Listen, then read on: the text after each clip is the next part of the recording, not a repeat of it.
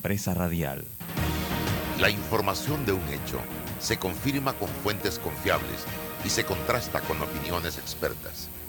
Investigar la verdad objetiva de un hecho necesita credibilidad y total libertad. Con entrevistas que impacten, un análisis que profundice y en medio de noticias, rumores y glosas, encontraremos la verdad. Presentamos a una voz contemple y un hombre que habla sin rodeos con Álvaro Alvarado por Omega Estéreo. Bienvenidos.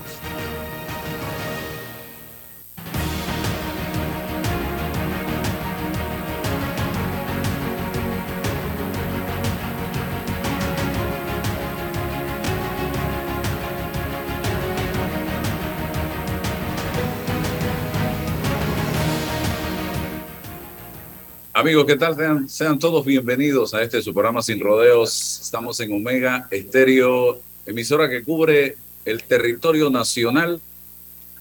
También a través de nuestras redes sociales activadas ya, Instagram, Álvaro Alvarado C. También estamos en TikTok, en YouTube, Facebook, fanpage, Twitter, todas encadenadas al servicio de este espacio radial en el que analizamos todos los días temas de interés nacional y conversamos también con eh, protagonistas de la información. Hoy, jueves 1 de septiembre, en otros tiempos, hoy estaría tomando posesión, no, cada cinco años toma, tomaría posesión el nuevo presidente de la República de Panamá. Eso en el gobierno de Martín Torrijos cambió y pasó a ser la fecha de cambio cada cinco años primero de julio. Eh, hoy está de cumpleaños María Elena Barrios. El saludo muy especial a nuestra colega y ex compañera de noticias por muchos años. Así que bendiciones.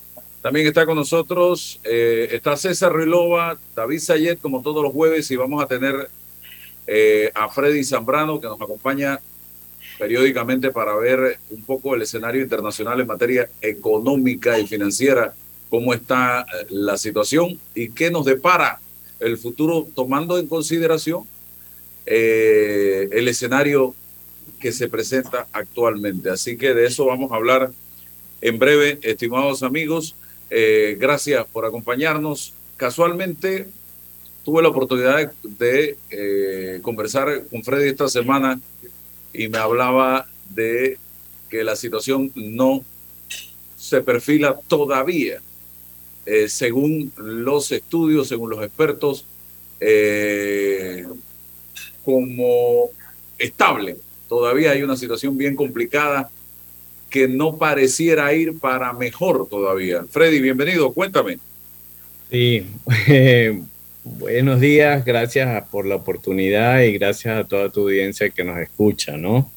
A ver, eh, Álvaro, realmente la situación es mucho más grave de lo que se puede decir así en palabras em, sencillas. Em, la economía en estos, en estos momentos atraviesa una situación muy compleja en función de lo que nos ha venido afectando desde hace casi un año, que es la inflación. La inflación global, la inflación generalizada, la hemos sentido en todos nuestros países, de diferentes formas, de diferentes eh, métricas, pero al final del día es una disminución en el ingreso del bolsillo de la gente, porque todo cuesta más. En dos platos eh, hay que luchar contra eso. Y los bancos centrales son como organismo eh, quienes tienen el deber de tratar de evitar que la inflación haga estragos en la economía. Para ellos, ellos solo pueden controlar la demanda, no pueden controlar la oferta. Y eso es una situación compleja que les pone a ellos un poco eh, difícil de manejar esta situación porque también tenemos un problema eh, por el lado de la oferta como hay restricción y de alguna forma hay exceso de demanda, se disparan los precios. Y eso es lo que hemos visto en el petróleo, lo hemos visto en muchísimas eh, materias primas y eso encarece los costos y le dificulta a las empresas poder operar con los mismos márgenes que ellos tenían. Eh, hubo en esta semana un evento muy importante que fue Jackson Hole, que es básicamente donde se reúnen los bancos centrales a nivel mundial en Wyoming eh, y se ponen de acuerdo en las políticas monetarias. Las cosas que cabe destacar de esta reunión fueron varias cosas. Número uno, que admiten que lamentablemente veían la inflación como transitoria y eso ya quedó de alguna forma demostrado de que no es transitoria y que la tienen que atajar o la tienen que atacar de una forma agresiva. Cuando esto se dice de esta forma, la gente no tiene idea de las repercusiones que eso tiene, pero yo voy a tratar de explicarlo con un lenguaje sencillo. Para que alguien deje de consumir o deje de comprar, tiene que afectarse su bolsillo. Cuando tú subes las tasas de interés, lo que estás encareciendo es el costo del dinero. Entonces, empresas que estén con costos de financiamiento elevado, se disminuyen sus márgenes de ganancia. Al disminuirse sus márgenes de ganancia, como empresario muchas veces tienes que decir, bueno, tengo que despedir gente para reducir mis costos operativos y que mis márgenes de ganancia se mantengan. En dos platos eso es lo que se traduce en mayor desempleo. Un mayor desempleo que con, eh, que con la eh, el mismo encarecimiento de los productos hace que de alguna forma se contraiga la demanda y de esa forma la gente deja de consumir. ¿Es doloroso? Sí, es doloroso. ¿Sabemos cuánto tiempo puede durar esa situación? Lamentablemente no.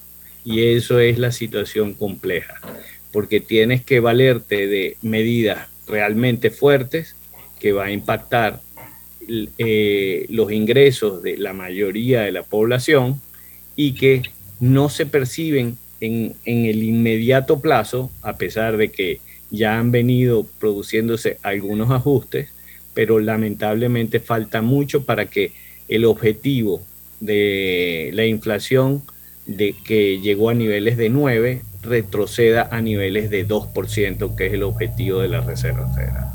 Entonces, es mucho el dolor que tienen que implantar en la economía para que eso pueda volver a sus valores normales, ¿sí? Y eh, esperemos que la economía de alguna forma pudiese salir eh, con el menor dolor posible, sin embargo, yo pienso que ese escenario que era el de soft landing, que trataron en algún momento de hacernos ver, eh, no va a ser posible. Creo que las medidas que están tomando son suficientemente fuertes como para eh, de alguna forma disminuir eh, el, el, consumo y el crecimiento económico y lo más seguro, yo casi que diría en un 90% vamos a una recesión económica global. Freddy, mucha gente que nos escucha aquí en Panamá y es una pregunta cajonera, estaría diciendo, y a mí, ¿cómo me afecta esto directamente en un país como el nuestro, que está dolarizado, pero que en, el que muy poco se ha hablado históricamente de inflación, porque no tenemos moneda propia? ¿Cómo, ¿Cómo nos afecta esto directamente? Tú conoces Panamá, has vivido en Panamá, háblame de esto. A ver, eh, es muy sencillo. Si te sube el costo de la energía, para que lo puedas ver nada más con un producto, eh, te va a subir el costo de todo, porque casi todo se mueve sobre ruedas y al subirte el costo de la energía, te van a subir todos los costos.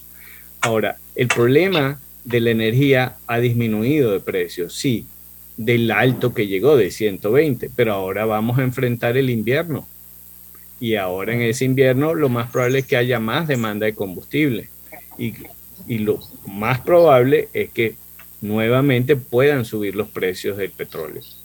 Por supuesto, se podría haber eh, disminuido si es que eh, se revierte una recesión, se vuelca una recesión económica sobre eh, la economía, pero de alguna forma la inflación es menos ingreso en los bolsillos de la gente, porque la comida subió, porque la energía subió, porque sencillamente todo se va encareciendo y en la medida en que todo se encarece, la gente sufre más y no le alcanza lo que recibe mensualmente. David Sayed, colega suyo, don Freddy. Bueno, buenos días. Eh, bienvenido, Freddy. Muchas gracias por, por tu iluminación con temas muy importantes. Buenos días, César. Eh, buenos días, Roberto. Sí, lo, creo que lo que Freddy eh, dibuja es algo que algunos nos tienen que, tenemos que hacer pausa y preocuparnos un poco, aunque yo diría que Freddy, la recesión no es que va a venir, ya la recesión está aquí. el, yo no puedo diverger de la definición técnica simplemente eh, porque los políticos en Estados Unidos no quieren aceptar que están en recesión, no quiere decir que la recesión no existe. En, en la recesión se define claramente dos trimestres consecutivos de crecimiento económico negativo. Y esos dos trimestres ya ocurrieron, que fue en los primeros seis meses de, este año, la economía de Estados Unidos se contrajo. Para mí eso es una recesión, incluso aunque no crezca negativo, ha habido varias recesiones, como la del 77 y, y la, del 70, la del 79 especialmente, que no llegó a negativo. Eh, hubo un trimestre negativo, porque el año estuvo en cero y que querían decir que no había recesión, pero claramente había recesión, y más cuando este tema del índice de precios, pero no voy a entrar tanto en ese detalle, es muy técnico. Al final, esto nos está afectando a todos. El, es sorprendente lo que, lo que dicen los que se reunieron en Jackson Hole, que por cierto a mí personalmente no me gusta, la colusión ya suficiente con el monopolio de estos bancos centrales, suficiente, que, que no, nunca fue así en la historia de la humanidad. Por los siglos de los siglos no había monopolios de Estados Unidos, por ejemplo, Estados Unidos tuvo casi 125, 130 años sin, con muy pocos periodos. Estados Unidos la historia del Banco Central es una cosa muy interesante y esa lucha se perdió allá en el año 1898, pero la lucha eh, por la libertad monetaria, por el libre, comer, el libre comercio de las monedas que se dio. Estados Unidos hubo dos bancos centrales que se cerraron. Uno lo cerró Jackson eh, allá a finales de 1800, bueno, 1829 aproximadamente, y otro lo cerró Jefferson, el verdadero padre de la, de la patria norteamericana. Y ambos estaban en contra de que el Estado, es más, ambos estaban claros de que en ningún lugar de la Constitución de Estados Unidos, que yo sepa, pero ellos en sus tiempos, en ningún lugar le da la facultad al gobierno federal a tener un banco central. Ni siquiera eso no está en la Constitución, que yo recuerdo. Y ellos cerraron los dos bancos centrales por múltiples razones, entre ellas por posible inconstitucionalidad. Y finalmente entró en 1913 y desde ese periodo hasta ahora hemos tenido, el mundo ha sufrido la peor inflación que ha habido en la historia, pero, pero lejos. Estamos hablando de que antes la inflación era algo, un fenómeno que ocurría en guerras, que ocurría, por ejemplo, la inflación ocurrió cuando se descubren los tesoros del Nuevo Mundo, pero no la inflación esta gigantesca que ha ocurrido, donde, por ejemplo, el dólar, desde, que se crea la Reserva Federal hasta ahora, el dólar ha perdido más del 99% de su valor. Entonces, claro, lo que pasa es que no nos damos cuenta porque es poco a poco. Entonces, esta inflación ya existe, ya está afectando a Panamá fuertemente.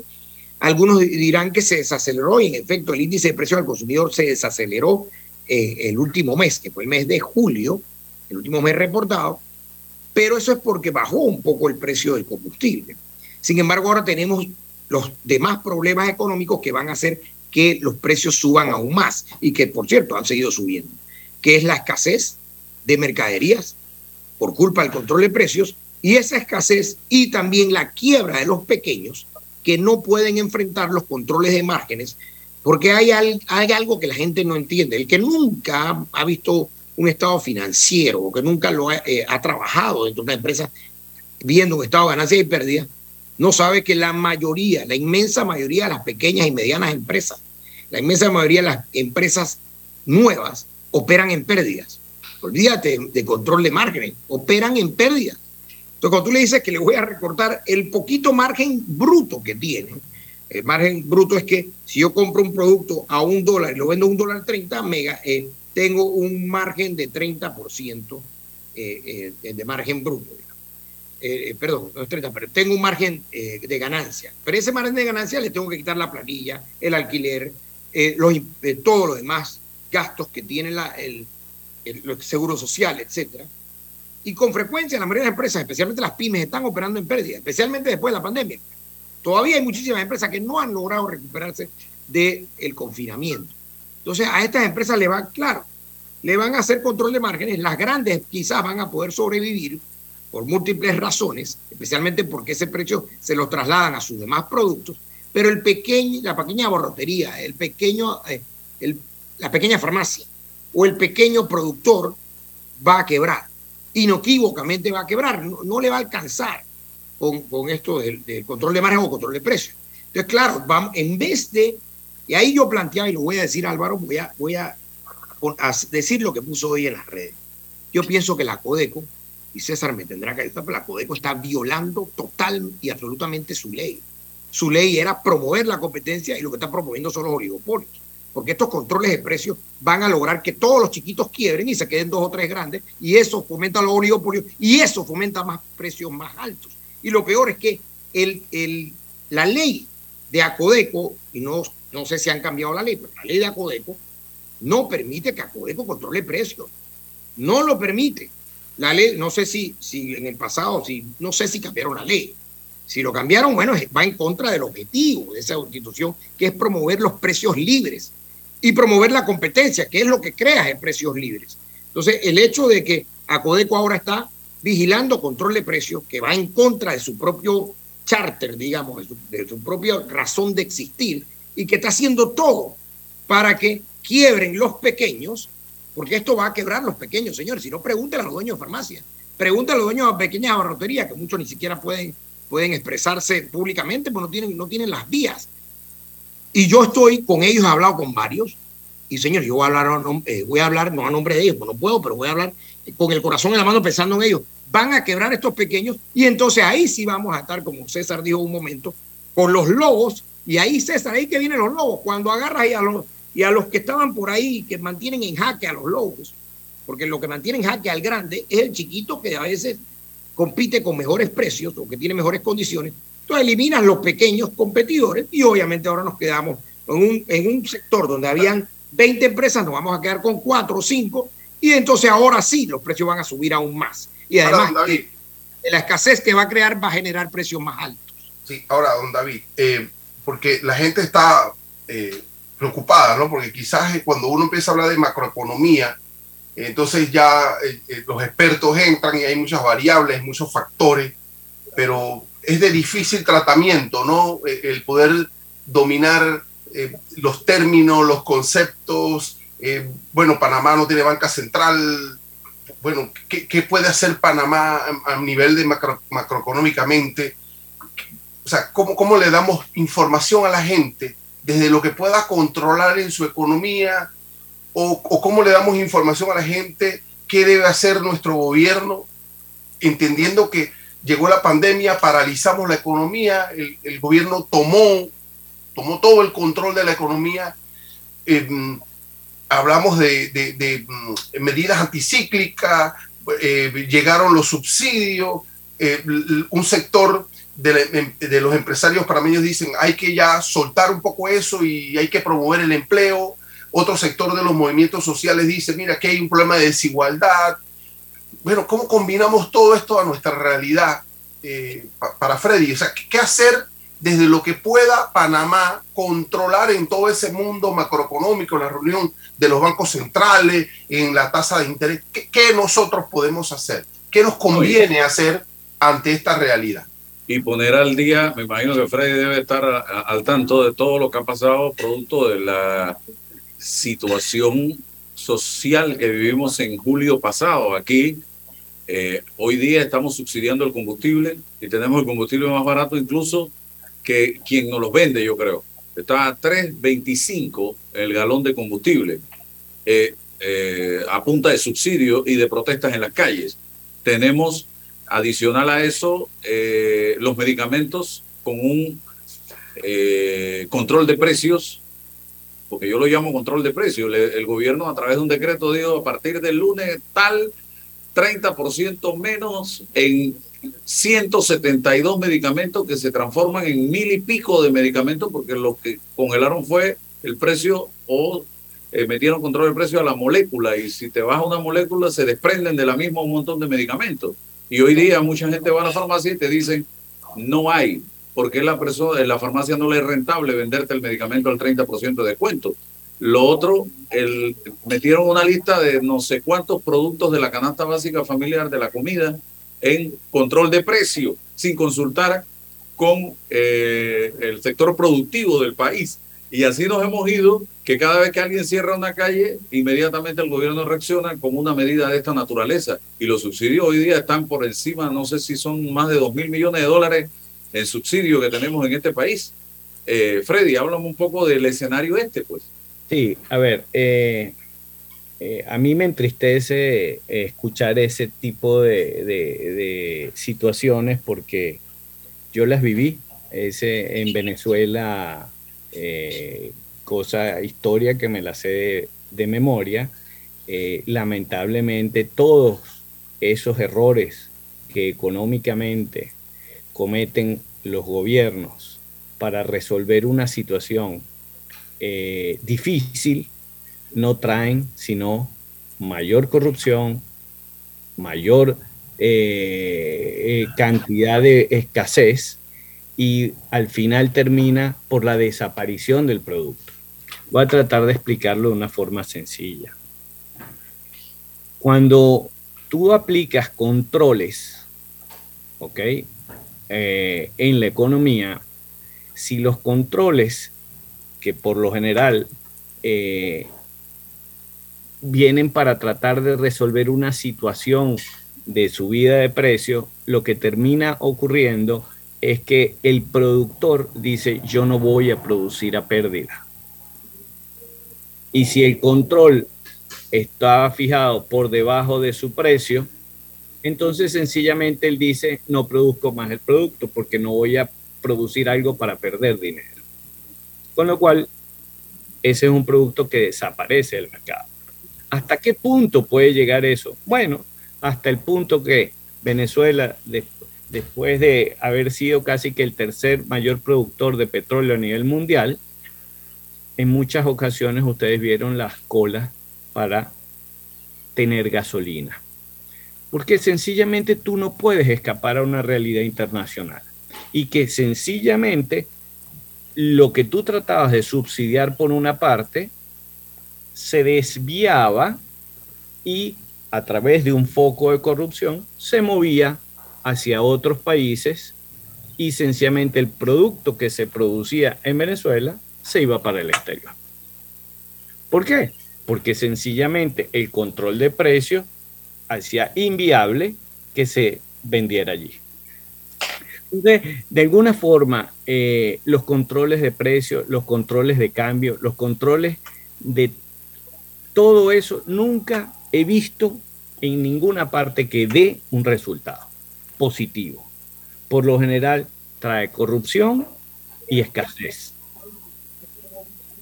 Esas son lamentablemente las consecuencias de esas políticas. Sirven para calmar la situación social, pero lamentablemente si un problema tenemos en Latinoamérica es que ese tema social nos está hundiendo económicamente a toda la región.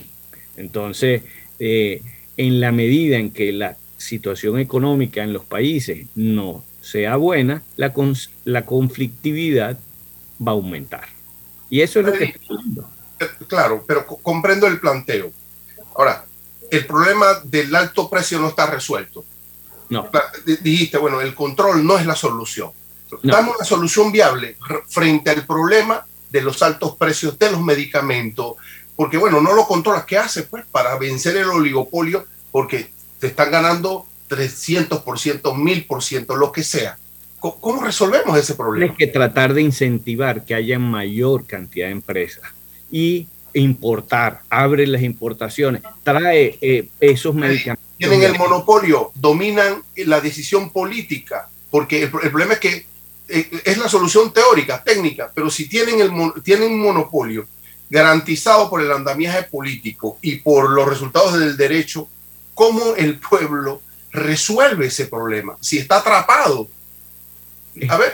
Eh, eh, eh, a ver, recuérdate que quienes toman las, las decisiones importantes en la conducción del país son los gobiernos. Y si lamentablemente el gobierno quiere favorecer ese segmento, no es sostenible y va a traer mayor conflictividad. ¿Y qué debería de pasar? Bueno, que en las próximas elecciones va a salir con un índice de rechazo suficientemente alto. Llega el otro gobierno y sigue garantizando. El, problema es que yo asumo que el control, con la experiencia que tú me das, tú me dices a mí, esto va a llevar a esto, a esto, a esto, me lo lleva al extremo perfecto. Pero resolviendo el tema o analizando el asunto del precio, yo, tú me dices a mí, mayor competitividad, lo entiendo, pero se está garantizando permanentemente los monopolios, los oligopolios. Gobierno que llegue, gobierno que lo garantiza. Y entonces al extremo también te quiero llevar y el pueblo se va a quedar impávido cada cinco años mirando esa realidad y qué hacer. ¿Qué, hacer desde esa lógica? No, eh, o sea, me encantaría poder dar una solución mágica que lamentablemente no hay. Si no entendemos y no tomamos una conciencia de que en el momento en que yo voy a elegir a la persona que me va a gobernar, no voy a, elegir a una persona que quiera favorecer eh, a los que han venido cometiendo eh, esta, este tipo de conchupancia entre gobierno y oligopolio. Eh, lo que yo pienso es que las cosas se deben hacer por el deber ser, por lo que más beneficio y bienestar le va a dar a la mayoría. Y eso enmarcado en medidas económicas que, mira, yo creo que casi todo en la economía está demostrado ya. Políticas buenas, políticas malas, eh, esto no sirve, esto sí sirve, porque han sido la historia de muchos de los países y en Latinoamérica lo tiene. Entonces, ¿qué tiene que haber? Tiene que haber primero una toma de conciencia a la gente en el momento de escoger sus candidatos. Tiene que venir una conciencia también en los gobernantes en saber de que a través del populismo que ya ha sido demostrado no llegan a ninguna parte. Con lo cual de nada sirve prometer que voy a hacer villas y castillas y al, cuando me toca gobernar no lo hago. Eso al final del día fue lo que en Venezuela trajo su gran problema de gobierno. Y todo esto comienza, César, David y Freddy, antes de la campaña, cuando se sientan en una mesa a planificar esa campaña política. Porque le venden los candidatos el alma al diablo. ¿A qué me refiero? Necesito recursos, lo decía el magistrado del Tribunal Electoral hace unos días. Si no tienes plata, no te metas en política. Yo critiqué lo que dijo porque no debe decirlo un magistrado del Tribunal Electoral, pero es una realidad en este país. Yo voy a hablar por Panamá. Si no tienes plata no te metes en política y eso lo que hace es lo que acabo de decir, que los candidatos, públicamente algunos, otros por debajo de la mesa, le hipotecan el alma al diablo. ¿Y qué, en qué consiste esa hipoteca o esa venta de tu alma al diablo? Ok, me vas a dar plata, tú me vas a apoyar en campaña porque yo necesito recursos. Aquí hay candidatos que el último día de, la campaña todavía están tocando puertas y pidiendo billetes porque necesitan plata para el cierre de campaña y para el día de las elecciones. Y no les importa ese momento crítico, rehipotecarle el alma al diablo nuevamente. ¿Y qué pasa? Llegaron al poder, ganaron las elecciones y empieza la libreta de facturas a cobrar y a cobrar y a cobrar.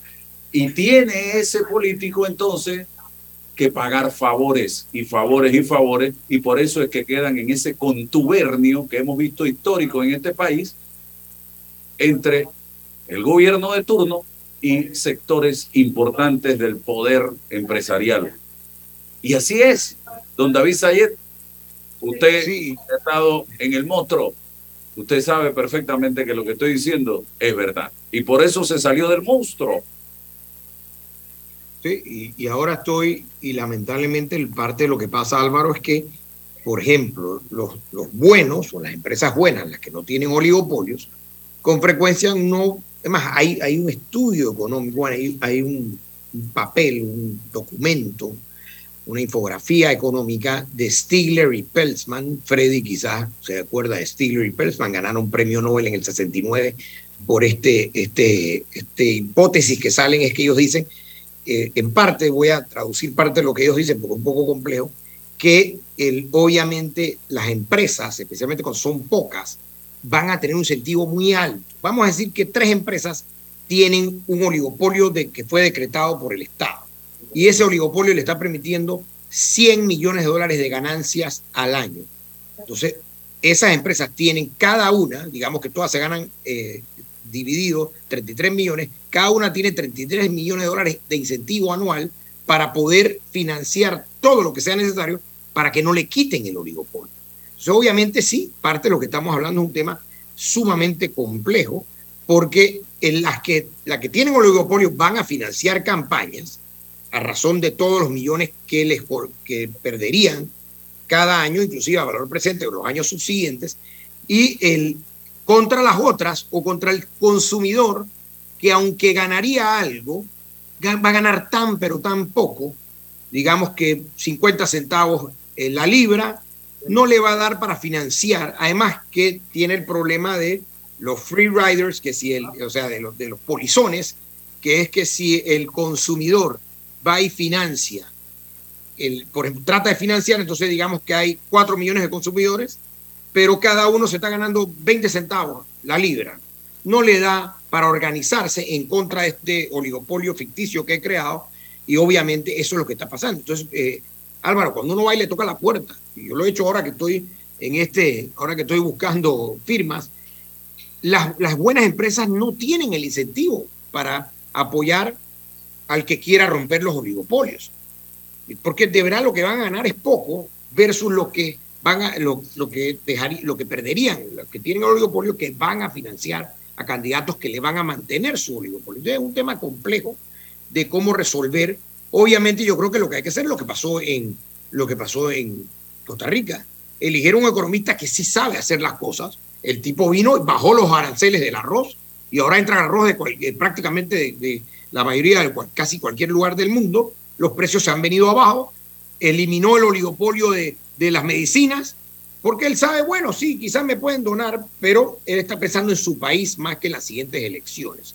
Entonces, obviamente, eh, aquí hay, hay que ver si hay alguien que tiene la valentía, pero yo no diría que esto solamente de a quién uno elige, también es de nosotros de poder saber que a veces pedimos dos cosas. Por ejemplo, hemos estado pidiendo, no estoy diciendo que es bueno ni malo, pero la, ciudadanía ha estado pidiendo energía renovable. Pero la energía renovable está en, contra de los precios bajos, lamentablemente. O todas estas regulaciones que le forzamos al combustible o al petróleo ha traído los precios altos, Freddy, tú sabes. O sea, en Estados Unidos han puesto una cantidad, por ejemplo, ya ahora no puedes hacer fracking. O tienes que pasar por cuánta cosa te puedas imaginar, requisitos, para hacer fracking que había bajado el precio del, petróleo. Ahora el fracking casi está eliminado. ¿Sabes qué pasó, David, con el presidente Flores de Costa Rica? Es mi percepción. El, eh, experto aquí en Costa Rica es Freddy, que vive allá. Mm, eh, que él estuvo muchos años fuera del país. Y me da la sensación de que no tenía esos contubernios o esos compromisos que tienen los que sí estaban metidos de lleno en política en el país. Y eso lo hace un, un hombre más libre, no sé. Sí, a ver, te corrijo, no es Flores, es Chávez. Chávez, perdón, yo estoy con Flores. menos, menos conflictos de interés. Eso, no sé si es cierto, si estoy equivocado, puede ser. Eh, sí, eh, el presidente actual de Costa Rica eh, es una persona que viene del Banco Mundial y de alguna forma tiene una formación en materia económica, no solo de Costa Rica, sino por su trabajo internacional, conoce toda eh, la dinámica y economía de inclusive otros países. Eh, con lo cual lo, lo ha puesto en una persona em, que inclusive en su campaña fue muy controvertido porque decían que él no tenía equipo de gobierno. Y una de las cosas que él sí dejó muy en claro es que él, de ser elegido, después trataría de buscar las mejores personas que lo acompañaran en su equipo de gobierno, porque él no quería tener compromisos con ninguna persona para el momento de las elecciones. Eso, eso alguna gente lo, eh, lo, hacía ver como que estaba improvisando, como que no tenía, pero no tenía equipo ni gente que lo siguiera.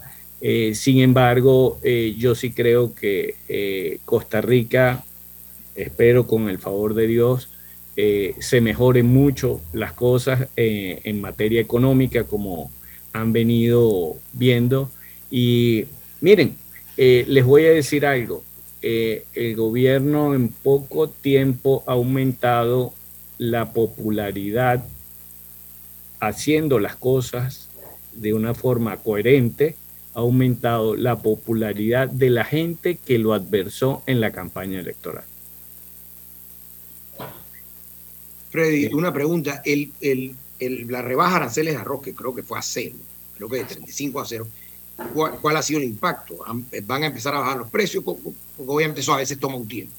Eh, claro, eh, es que prácticamente lo acaban de hacer, ¿no? Entonces, eh, yo, yo me imagino que se va a materializar muy rápidamente era inconcebible lo que, lo que estaba planteado con el tema del arroz. Yo creo que es un buen ejemplo eh, como eh, cuando tú abres la economía a la oferta, ¿ok? Y quitas esa, esa ataduras que a veces le pones para proteger a tu industria local eh, y le das apertura, logras conseguir que sencillamente los precios bajen, porque es la mayor cantidad de oferta. A ti eh, al final del día no te importa si viene de, el arroz de, de donde tenga que venir, con tal de que le llegue a un costo más bajo o un costo justo a la persona que lo está consumiendo. Entonces, definitivamente creo que eh, ese tipo de medidas eh, son de rápido impacto. Freddy, Panamá, a través de su ministro de Economía y Finanzas, ha dicho ya públicamente, ha reconocido que gran parte de eh, los préstamos que se han venido solicitando y que nos tienen endeudados hasta la coronilla son para pagar planilla en una situación de crisis que vive Panamá en este momento en materia económica y donde una industria, la industria del turismo, está prácticamente en cero en este momento, a diferencia de Costa Rica que está trabajando duro en ese tema. ¿Qué piensas tú de un país que tiene que pedir prestado para pagar planilla y que hemos venido viendo, observando cómo eh, nos demuestran las estadísticas que el, el gobierno ha seguido contratando gente en medio de la pandemia y este año también desde enero a la fecha? Hablemos de eso y, el impacto que eso tiene. Lo otro, el subsidio. No es que no exista. Debe haber subsidio para ayudar a gente que realmente lo necesita. ¿Dónde lo focalizaría, Freddy, los subsidios del Estado? ¿En dónde específicamente y para qué? Bueno, básicamente el subsidio del Estado debe llegar a las clases menos favorecidas o con menos recursos, eso definitivamente. Eh, pero tú tienes que ser muy selectivo y tener mucho cuidado en que el subsidio no se te, traduzca en mayor endeudamiento. Porque si tú no vigilas tus deudas y tratas de eh, dominar las situaciones complicadas, aumentando tu endeudamiento y después ya no te alcanza para nada, es como el que decide eh, para resolver eh, eh, cuando viene un tsunami, decide sacarse un selfish con el tsunami atrás. O sea, discúlpenme el, el tema, pero es, es, es así. O sea, nada ganas tú resolviendo una situación, eh, creando un tsunami que se te viene encima. O sea, eh, perdóname, pero eh, uno los países tienen que administrarse como se administra también en las familias. Si a ti te, te botan de tu trabajo, pierdes tu empleo y no tienes ingresos, tú no vas a agarrar y vas a decir, bueno, vámonos todos de vacaciones porque sencillamente estoy deprimido. No, tienes que hacerle frente a esa situación y ver cómo resolver tu caída de ingresos.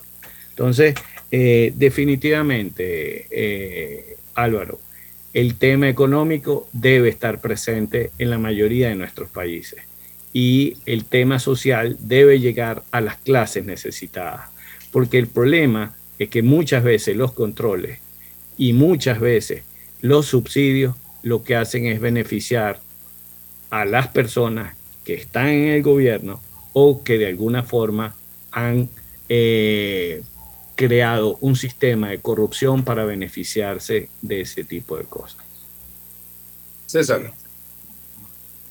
Sí, eh, nosotros que no somos e-, economistas, nos cuesta a veces entender la, la, lógica pura de lo que pueda significar las reglas y los conceptos y las categorías de la economía. Eh, ¿Por qué? Porque no es, no es pura. O sea, usted, usted requiere de esa relación con la política. O sea, y la política y la economía, por eso es que hablan muchos de política económica, ¿no? Una combinación o economía política, o geopolítica, o economía. Ahora, eh, usted tiene, usted tiene un, problema económico de recesión, usted se pregunta, bueno, me achico los costos, me achico como, como Estado, eh, para poder entonces sectorizar, ser eficiente en, la limitación económica que tenga. Pero hay otros que dicen, no, no, no, es que debemos crecer más para generar eh, consumo, para, para, generar dinero en la economía, para que la gente consuma, qué sé yo, pero, es un problema, la pregunta es la siguiente, ¿es un problema de escuela o de visión económica? ¿Es un problema de que se impone la política sobre la economía? cómo entender todo esto, porque eh, es muy fácil decir, mira, es que debemos sectorizar, pero quite usted hoy, en la realidad, un subsidio, usted está pensando que políticamente eso le va a generar a usted un problema de rédito político. Entonces, no es tan fácil, tan puro todo esto de decir, mira, la lógica es esta, achique, quite, limite. No, no, no, porque está la política, están las condiciones y está la realidad. No hay, desde mi punto de vista, ninguna organización política hoy aquí en Panamá que diga que va a atacar, que va a impactar el asunto del subsidio de, o de los 2 mil millones de dólares que nos cuesta todo el paquete de subsidio. No he escuchado, ¿ah? ni creo que lo vaya a escuchar. Sí, eh, eh, eh es difícil, o sea, me encantaría poder dar la solución mágica para Panamá, sobre todo un país tan, tan hermoso y tan hermano de uno, pero, pero hasta las grandes potencias cometen esos errores cuando mezclan la política con el tema económico. Y, y bueno, ¿Por qué creen que en Estados Unidos estamos esencialmente con una inflación desatada que afecta a nivel mundial? Justamente por eso. Justamente por eso, porque cuando se presentó el COVID, bombardeamos a la economía con una cantidad de, eh, de liquidez monetaria y de dólares y de, y de ayudas y, y de préstamos y, y no dejes que caiga para que el consumo no cayera que hasta cierto punto yo creo que va a terminar siendo más costoso que haber dado tal vez eh, menos ayuda. Porque al final del día la pandemia pasa e iba a pasar, probablemente con un costo de la economía eh, eh, diferente, pero lo que hicimos como en, en, Venezuela se dice correr la arruga, o de alguna forma demoramos la solución, eh, eh, demoramos el problema y ahora el problema se nos convirtió en un, boom, en un boomerang mucho más complejo y mucho más complicado, en lo cual ni siquiera los bancos centrales todavía saben cuánto va a ser el costo de poder volver a domar el monstruo de la inflación.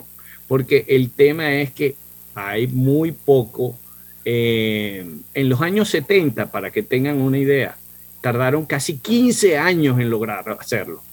Y hubo tres presidentes de la Reserva Federal hasta que apareció Paul Volcker, que fue quien puso el, el, el, punto sobre la mesa. Y las tasas de interés las tuvo que llegar al 20% para poder domar a la inflación en aquel momento. Era una inflación también más alta y un poco y estructural. No era un tema como la de hoy en día que era por política monetaria, porque la de hoy podrán decir que fue el COVID, podrán decir que fue Ucrania, podrán decir lo que quieran. Fue por error de la Reserva Federal. Exceso de estímulo monetario. Tan sencillo como eso. Sí, Freddy, ¿qué está haciendo Costa Rica en este momento que no está haciendo Panamá? Porque si nos vamos a la lectura de información de manera constante, Costa Rica se está convirtiendo en un país atractivo, incluso para la inversión. A ver. Panamá. Eh, bueno, primero, Costa Rica ya vivió el proceso de escoger al presidente, a diferencia de Panamá que está por hacerlo. Eso es número uno.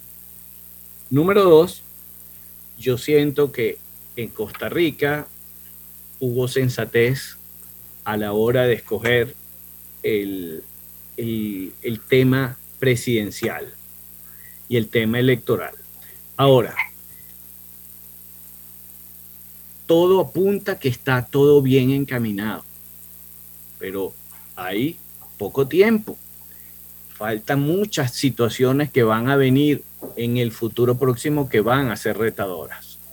Pero si tú enderezas la economía, ¿ok?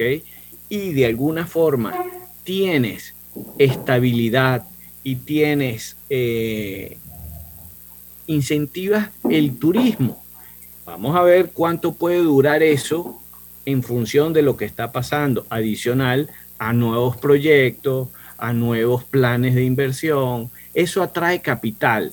Cuando tú pones las reglas claras y tú estás dispuesto a que aquí pueda venir y ofrecer servicios, pueda saber cuánto te va a costar fiscalmente, que no va a venir un control de precio y que mañana una empresa transnacional que empezó a operar aquí de repente se le atraviesa un control de precio y tiene que ir a pérdida. Entonces, cuando tú tienes esas cosas claras, te vuelves un país atractivo. Entonces, eh, eso es lo que yo pienso que puede haber de diferencia, pero Panamá creo que con buena voluntad y deseo hacer las cosas también puede hacerlo. Y el tema de la seguridad social, que de una u otra manera Costa Rica en el pasado pasó por allí. Hoy Panamá se enfrenta a una disyuntiva en cuanto a ese tema. Eh, hay voces del gobierno, el propio presidente ha dicho que no hay que tocar las medidas paramétricas, se da de jubilación, eh, cantidad de cuota, de cuotas que se pagan y el monto de la cuota obrero patronal que se paga. Por otro lado, expertos en la materia han dicho que eso tiene que estar en la discusión, que no podemos descartar nada en este momento. La cifra de, que, que, que, estamos manejando el fin de semana nos dice que solo hay dinero para pagar las jubilaciones 15 meses más, 15 meses más. De ahí se agotan los recursos y no puede venir nadie al mes 16 a decirnos, para esta quincena no hay plata para pagar las jubilaciones. Eso es imposible, eso no se puede hacer. Sería el caos total. Entonces, y hoy estamos con una mesa allí stand-by esperando supuestamente que la OIT nos dé a conocer eh, el resultado de la situación económica, la situación financiera de la Caja de Seguro Social. Para entonces se supone que van a empezar a debatir qué hacer. Y mientras el tiempo sigue pasando, y la tensión y la ansiedad de la, de la gente sigue aumentando porque no sabemos los que están jubilados, que son más de 300 mil, si van a poder cobrar su jubilación dentro de 16 meses, y los que ya pagamos la cuota y sobrepagamos la cuota, si nos vamos a poder jubilar o si ese dinero lo tiraron al tinaco de la basura. Entonces, imagínate la tensión que hay en Panamá en este momento en un tema como ese, que tumba gobiernos, y usted lo sabe, don Freddy. Sí, bueno, eh, eh, de verdad es lamentable escucharlo. Yo definitivamente eh, creo que la gran solución para Panamá empieza por comenzar a elegir gente que el tema económico sea importante sobre la mesa, de que entendamos que cuando ya estamos en una situación complicada vamos a tener que hacer sacrificios de todas las partes, todos los involucrados, pero definitivamente pienso que Panamá lo puede hacer. Creo que en la historia económica han, habido países que lo han logrado hacer y lo han demostrado. Eh, y, definitivamente me encantaría poder dar la fórmula mágica, pero eso es algo que solo Panamá y su pueblo y su gente y la voluntad de hacer las cosas correctamente y bien son los que lo pueden lograr. David, ¿qué piensas tú de aquellos que dicen no se tienen que tocar las medidas paramétricas? Mira, yo creo que el que dice eso quizás no estudió aritmética o matemáticas. Ese es parte del problema. Tenemos gente opinando.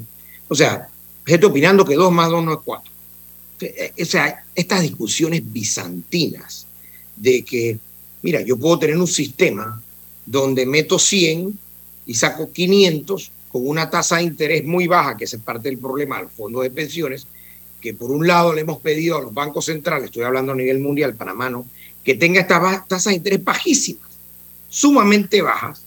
Y como lo dijo Greenspan en un momento, que la historia, antes de ser presidente del, Banco Central de Estados Unidos, digo, la historia ha traído consecuencias muy negativas a los países que han mantenido tasas de interés eh, muy bajas por muy largo tiempo. Y esto es parte de una de las cosas que está pasando con el sistema de pensión a nivel mundial, es que las tasas de interés han estado por más de 20 años prácticamente en cero, tan siquiera las de la reserva. Bueno, veamos, por ejemplo, muchos de estos de estos, eh, sistemas de pensiones invierten en bonos eh, de países como Alemania, Estados Unidos o, por ejemplo, Panamá, que invierten en bonos del Tesoro panameño que ahora a 40 años le estaban pagando 3,5%. Entonces es insostenible, las matemáticas no cuadran. Yo no puedo depositar todos los meses 50 dólares a una tasa de de 3,5% y pretender que me voy a jubilar con 20 eh, mil dólares al mes. O sea, esto no cuadra. Pero ¿qué pasa? Que hay personas que piensan, es que es un uno de los grandes problemas de que cualquiera puede opinar. No está bien, eso, queremos que cualquiera pueda opinar. Pero no lo mismo la, opinión de Freddy en un tema económico que, por ejemplo, un arquitecto que me dice, no, lo que hay que hacer con la economía. Yo, bueno, espérate, espérate. Yo, yo contrato a un economista para que me explique el tema económico pero no va a contratar a un arquitecto para que me, eh, me diseñe el, nuevo programa de, de o, para que cure una enfermedad como el cáncer. O sea, esto es sin sentido. Entonces, claro, cualquier actuario, cualquier financista o alguien que haya estudiado, aunque sea matemática básica, o que sabe algo de valor presente o de finanzas básicas, sabe que con unas tasas de interés como están ahora, como han estado los últimos 20 años, es práctica y con una base, porque eso es el otro problema, Álvaro, cuando se diseñaron estos sistemas de seguridad social, por ejemplo en Panamá, la, la edad de jubilación era mayor que el, el, que el promedio de la expectativa de vida. Entonces, por ejemplo, la mayoría de la gente moría antes de la edad de jubilación.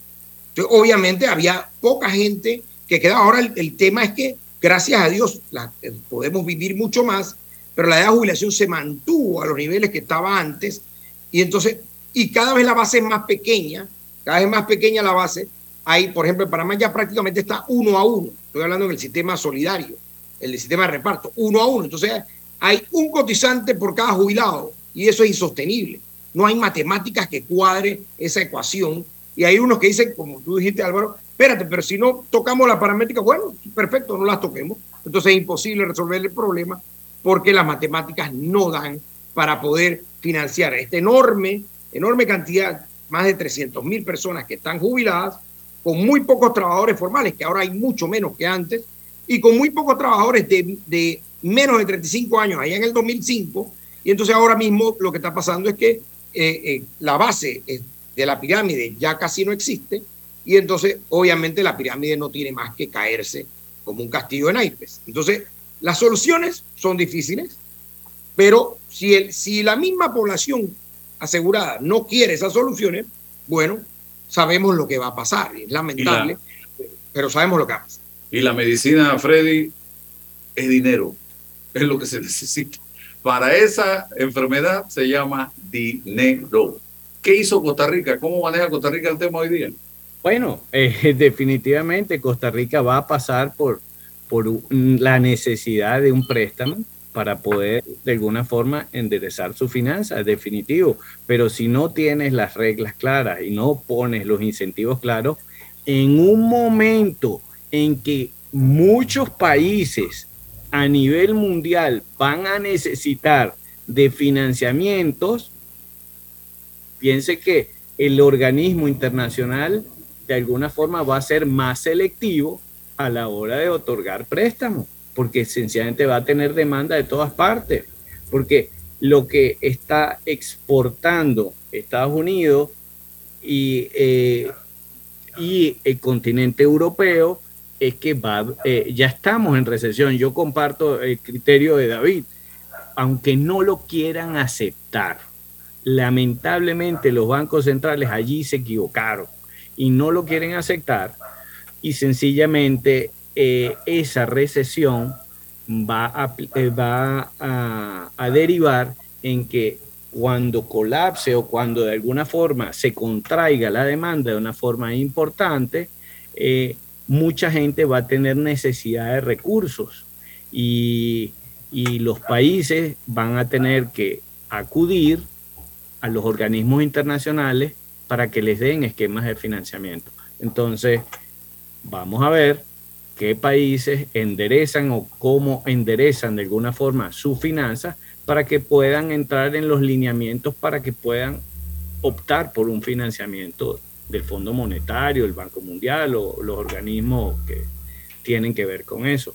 Porque de lo contrario y buscar financiamiento propio vía emisión de deuda le va a salir muy costoso. Para cerrar, César. Eh, bueno, eh, Platón decía que había que buscar a los sabios para que gobernaran, porque ellos sí sabían de qué se trataban. Entonces, si, nosotros planteamos aquí que el asunto de la Caja de Seguro Social es eminentemente matemático, e, eso es una verdad, pero ese profesor de matemática tendrá que decirle al pueblo que con esa cifra, con esa matemática, ahí están las cosas y ya. Entonces, todo resuelto. Y no, no es así, no es tan así.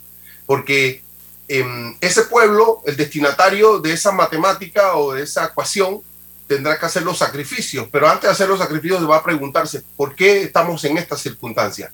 ¿Quién nos puso en esta circunstancia? Matemáticas, económicas, financieras. ¿Por qué los administradores históricos de este programa o esta, de este problema no, nos llevaron allá? Entonces, un momento, Aquí se requieren de altas dosis de liderazgo, de altas dosis de confianza, de altas dosis de credibilidad. Y que usted no imponga un sacrificio a un sector y las cosas se mantengan iguales para otro, para que en 15 años, 20 años sigamos con el problema de las matemáticas. No, no, no, no. Requerimos aquí, insisto, altas dosis de liderazgo político, de poder informarle a la gente de qué se trata todo esto, una información clara, una información precisa y con cambios estructurales. Sí, se requiere plata, hay una teoría matemática, pero esto es mayor, esto es más grueso que eso. Y ese es el problema de, de, poder mm, utilizar los mecanismos técnicos, la tecnocracia, pero con condiciones políticas, con liderazgo político transparente. Y eso es lo que hemos, eh, lo que ha ocurrido, la carencia de líderes transparentes, de organizaciones transparentes y eficientes que nos lleven a una combinación de cosas. Gracias, eh, Freddy, por estar con nosotros en el día de hoy. Seguiremos en contacto. Vamos al cambio comercial. Ya. Hermano panameño, la recuperación empieza en ti. Cemento Chagres, el cemento panameño que nos une. Ni los chats puedo leer ya. En Sosa y Arango el examen es de cortesía y hay paquetes de aros más lentes desde 49 balboas. Es que no tengo tiempo de ir hasta allá. Son 36 sucursales, siempre hay una muy cerca. Óptica Sosa y Arango, todo para ti. Dentro de Panama Ports existe un mundo que nadie conoce pero que hace posible que el país no pare de trabajar. Y son más de 2.500 empresas panameñas que prestan sus servicios dentro de las instalaciones de Balboa y Cristóbal. Hutchison Port, PPC. Atención segura y confiable a través de videollamadas desde el Centro de Atención al Usuario y kioscos multiservicio ubicados en puntos accesibles en todo el país. Son parte de los cinco mecanismos del Tribunal Electoral para el proceso de firma de respaldo a precandidatos de libre postulación. En el Tribunal Electoral trabajamos permanentemente y estamos preparados para cumplir con transparencia este proceso que inicia a partir del 15 de agosto de este año en pro de la democracia. Tribunal Electoral, la patria la hacemos contigo. La respuesta a tus necesidades la encuentras en la feria Caja de Soluciones de Caja de Ahorros. Durante todo el mes de septiembre, aprovecha las mejores promociones y tasas especiales. Te esperamos en nuestras sucursales. Para más información, visita www.cajadeahorros.com.pa. Caja de Ahorros, el banco de la familia parameña. Bueno, me voy a comer con una estrella. Mm. Espérate, ¿y tu esposa sabe? Claro, ella sabe que la estrella del sabor es American Star. Y por eso en la casa comemos delicioso. American Star, el tasajo, jamón, chorizos y embutidos más suaves, económicos y con el sabor que le gusta a todos. ¡Oh! ¿Me invitas a conocer esa estrella? Busca la estrella roja y azul American Star, la estrella de tu cocina. Al que madruga, el metro lo ayuda. Ahora de lunes a viernes podrás viajar con nosotros desde las 4 y 30 M hasta las 11 PM. Metro de Panamá, elevando tu tren de vida. Eres grande Panamá, abriendo rutas al progreso, caminando hacia el futuro, avanzando en el proceso. Eres grande Panamá, juntos vamos creciendo. Con la ampliación de la carretera Puente de las Américas a Raiján, más de 600 mil familias se verán beneficiadas con una mejor calidad de vida. Grande Panamá, juntos vamos creciendo. Un gobierno en acción. Déjate llevar por la frescura del pollo melo, panameño como tú. Déjate llevar por la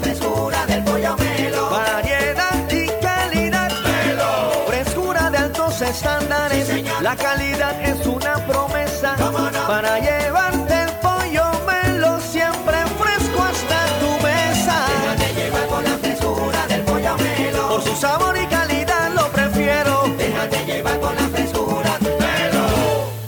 En Caja de Ahorros, tu casa te da más. Con nuestro préstamo Casa Más, recibe dinero en mano con garantía hipotecaria y los mejores beneficios. Tasa competitiva, plazo de 30 años y avalúo gratis. Caja de Ahorros, el banco de la familia panameña. Ver términos y condiciones en cajadeahorros.com.pa sección promociones. Agua pura de nuestra tierra, riqueza inmensa de vida y salud. Una conexión ilegal perjudica a los demás. Sé legal y dale agua a los demás. Conéctate con tu comunidad. Gobierno Nacional y dan.gov.pa. Somos agua. Trabajando cada día más para llegar a todo Panamá. Mis lentes de trabajo se ven fatal con jeans. En Sosa y Arango hay variedad de aros desde solo $21.95 para jeans, fiesta, playa. ¿Y tienen de marcas? Carolina Herrera, Polo, Nike, Ray-Ban, Guess, Swarovski, Salvatore, entre muchas otras. Óptica Sosa y Arango, tenemos todo para ti. Invierte en tu país y en la seguridad de lo que conoces. En Soluciones Financieras Mi Éxito te ofrecemos solidez, una excelente tasa de retorno y un grupo accionario de renombre con experiencia multisectorial. ¿Estás interesado en invertir con nosotros? Escríbenos a inversiones@miexito.net. David, rapidito, el- ¿cómo, ¿cómo te está yendo con el tema de la recolección de firmas? Para que me digas. Bueno, yo estoy de quinto, debería quedar de cuarto con suerte, dependiendo cómo se mueven los demás. para la próxima semana, pero eh, te, digo rapidito algo que tú lo publicaste y que es cierto. Eh, o sea, personalmente, varios ciudadanos me dijeron, no te pongo la firma, porque aquí vino un señor y pasó por todo aquí, incluyendo por esta casa, y nos dio X cantidad de dólares, no voy a decir cuánto, eh, y me acaban de llamar ayer unas activistas de un área del centro de la ciudad diciendo, sí, aquí acaban de pasar y repartieron 5 dólares a cada eh, ciudadano para que le firmaran. Entonces, obviamente los que no tenemos el poder económico detrás y que no creemos en estas prácticas, se nos hace un poco difícil porque pareciese, pareciese, ni siquiera los ciudadanos me dicen a mí, no sé si, no sé, eh, obviamente no hay evidencia, pero me dicen no, si tú no, me, uno me dice, si no das tanto, no te podemos dar la firma. Yo digo, bueno, pero es que yo no, yo primero no puedo porque eso, eso es ilegal, pero segundo, eh, me dice, bueno, pero igual aquí están repartiendo 5 dólares, eh, esto, no sé, esto es complejo y el, pareciese que sí hay lugares donde están comprando la firma. Entonces, eh, Pero no de ser real es lamentable. Eso solo hacen los partidos tradicionales. Eso no pasa en, la, Bueno, pero es que eso es lo que estamos hablando, digo. El clientelismo. Ah. Eh, y si no es dinero, es jamón. Entonces, es lamentable, pero bueno, nosotros vamos a seguir adelante porque gracias a Dios en este circuito hay mucha gente digna y mucha gente que no, no, se va a, no va a vender su firma. Pero bueno, esto son cosas yo creo que podemos llegar de cuarto en esta semana y, la idea es mantenerse ahí. Pero eso hay que denunciarlo, David, aunque eso hay que prevenir al Tribunal Electoral, hacer la denuncia y que el Tribunal Electoral se active, porque es que no, no podemos seguir. Porque aquí el discurso era que son los partidos tradicionales, son clientelistas, pero si ahora hay los independientes, los postulados a libre, tal, y ahí esta lógica, entonces apaga y vámonos, pues, se acabó que, la gente sepa, que la gente sepa, David y César, que hay partidos políticos y líderes de partidos políticos que están financiando candidatos independientes para diputados, para alcaldes y para representantes de corregimiento. Hay candidatos por ahí buscando firmas que tienen pactos, pactos que le vendieron el alma a dirigentes de partidos políticos en este momento, sépanlo. Y ustedes se van a dar cuenta porque van a estar moviendo y manejando recursos y moviendo y manejando logística, recurso humano y recurso económico, esa logística que tienen los partidos políticos. Así que sepan, y ustedes, los independientes, van a tener que competir contra esa maquinaria. Álvaro, en mi circuito, eso está ocurriendo en mi circuito y nos quedamos sin tiempo. Por esto sería bueno hacer un programa sobre Vamos a hacerlo, vamos a discutirlo, todavía hay tiempo. Así que gracias César, gracias Freddy, gracias.